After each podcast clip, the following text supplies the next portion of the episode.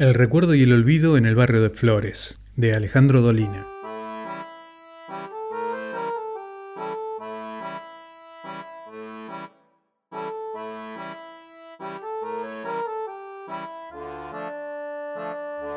En nuestros tiempos no son muchas las personas de buena memoria, salvo desde luego en el barrio de Flores. Todos sabemos las cosas que cuentan sobre el barrio del Ángel Gris, y aunque conviene desconfiar de cualquier testimonio al respecto, es casi un hecho que los hombres sensibles hacen alarde de recordarlo todo y suelen ejercitarse en lances tan complicados como la tabla del 113.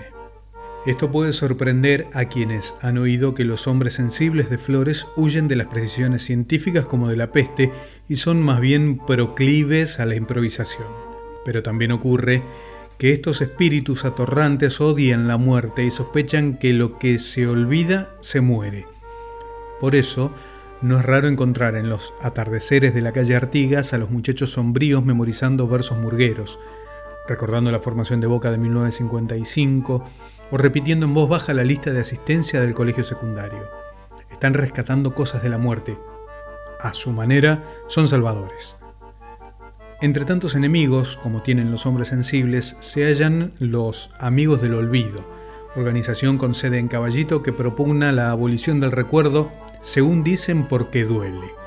Todo recuerdo es triste, declaran estos caballeros. Lo peor de estos impíos es su aire de inocencia, hijo del olvido de sus culpas.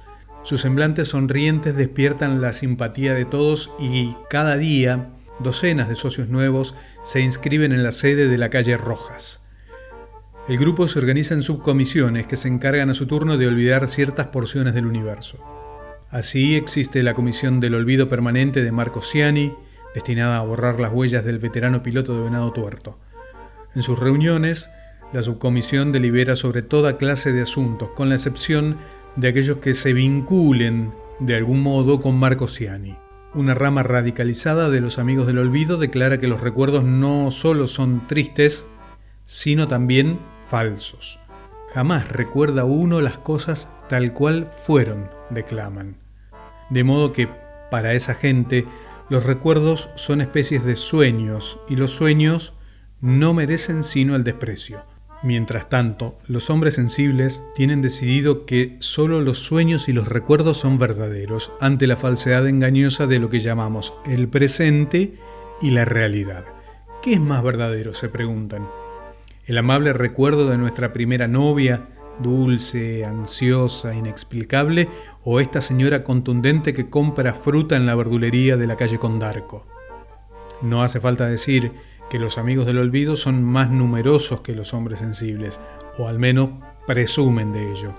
Más justo sería aclarar que muchas personas son hombres sensibles sin siquiera sospecharlo. Vale la pena admitir en este punto que hay quienes se acercan a los amigos del olvido no por simpatía filosófica, sino animados por propósitos tan mezquinos como el deseo de olvidarse de una señorita inconstante.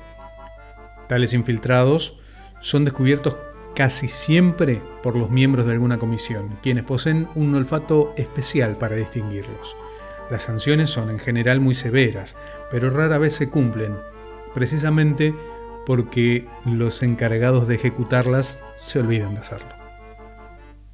Los amigos del olvido aman el futuro, pasan largas veladas contando hazañas que aún no han cumplido y jactándose de los amores que tendrán alguna vez. Sostienen además que siempre es mejor lo que ha ocurrido después.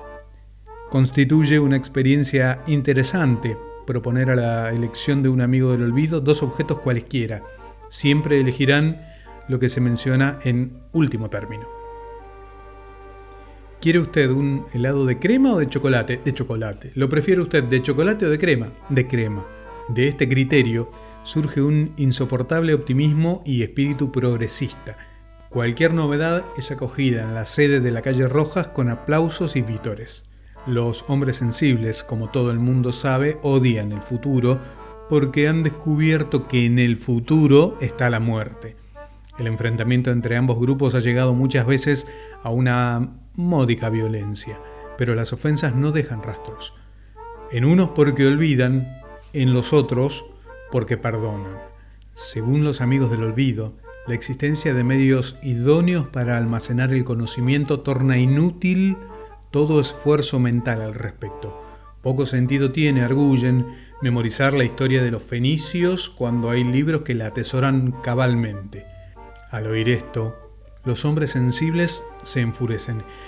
Eh, los libros solo son recipientes que contienen lo que luego han de beber los hombres. Pero a estas alturas, los amigos del olvido ya están en otra cosa. Muchos hombres sensibles temen a las computadoras, a las calculadoras electrónicas y al cerebro mágico.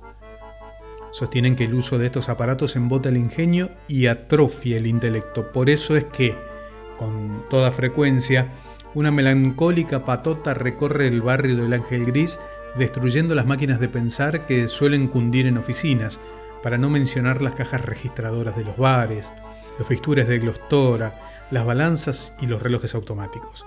A la hora de destruir, los hombres sensibles se enardecen y no se andan con sutilezas. En su larga lucha contra el recuerdo y la memoria, los amigos del olvido han desarrollado interesantes estrategias, pero sin ninguna duda, su más importante hallazgo fue el licor del olvido, un cordial de existencia incierta que, según parece, tiene la virtud de abolir el pasado en quien lo toma. En épocas lejanas, los hombres de la calle Rojas se limitaban a beber ellos mismos su licor, emborrachándose locamente de esperanzas sin presagios. Pero luego empezaron a mezclar el licor en la ginebra de los hombres sensibles para inducirlos a olvidar. Pero lo peor ocurrió cuando los hombres sensibles alcanzaron a destilar el vino del recuerdo, cuyos efectos son, como ya se sospechará, opuestos a los del licor. También los muchachos del ángel gris recorrieron el mismo camino.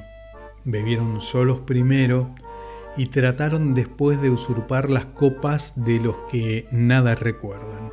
Y eso fue terrible porque si el licor del olvido y el vino del recuerdo son de por sí peligrosos, la mezcla es verdaderamente mortal. El autor de esta crónica cree haber probado sin sospecharlo ese espantoso cóctel. Sus efectos se traducen en oscuras añoranzas de lo que vendrá, en olvidos de lo que nunca fue y en un sabor amargo y dulce que hace llorar. Las señoritas amigas del olvido suelen pasearse por el barrio de Flores para enamorar a los hombres sensibles. Los muchachos del ángel gris, bien lo sabemos, son de corazón blando y se enamoran para siempre. Entonces, las señoritas de caballito se olvidan de ellos y los abandonan sin remordimiento. Estos tristes episodios propenden, sin embargo, al florecimiento de las artes en flores pues los hombres sensibles suelen componer sus mejores versos, elaborar sus canciones más sentidas y tallar sus más hermosos anillos cuando sufren. Poco cuesta imaginar cuál será el fin de esta lucha entre olvido y memoria. Los hombres sensibles de flores están derrotados.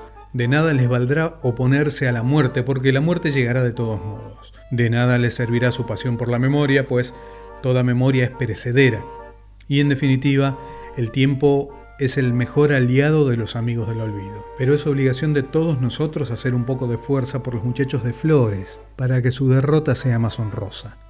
Recordemos todo el tiempo.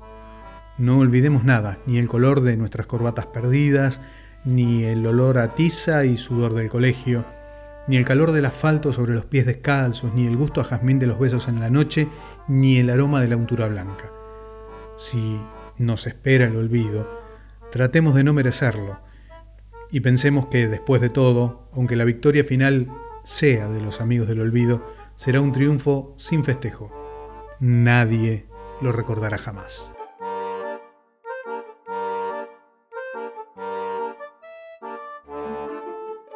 De Crónicas del Ángel Gris, El recuerdo y el olvido en el barrio de Flores, de Alejandro Dolina.